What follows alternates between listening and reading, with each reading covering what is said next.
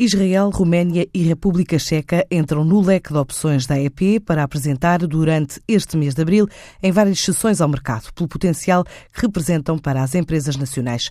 Os encontros começaram na última sexta-feira, hoje e amanhã prosseguem nas instalações desta associação em Lessa de Palmeira, além das parcerias com as respectivas embaixadas. Hoje o dia é dedicado ao seminário que junta a EP e a Associação Comercial do Porto, em parceria com a Embaixada da Roménia e com a AICEP, também com a Câmara de Comércio e Indústria de Timis, além de empresários portugueses e romenos no Palácio da Bolsa.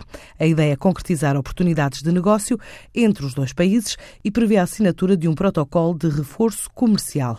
Na quinta-feira vai ser a vez do seminário dedicado ao mercado checo.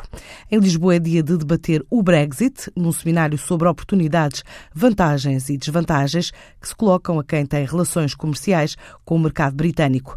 O encontro que é orador José Vital Morgado, assessor do Conselho de Administração da ICEP.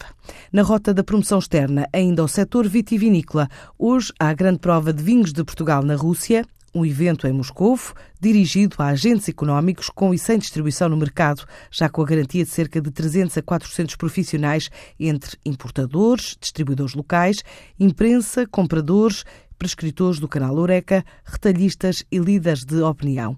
Antes desta prova, realizou-se um seminário sobre vinhos portugueses que foi dirigido a 50 profissionais. No mercado russo, quase 50% dos vinhos consumidos são importados. Portugal conquistou uma cota de 2% em 2016, tem vindo a crescer desde 2014 em volume e valor.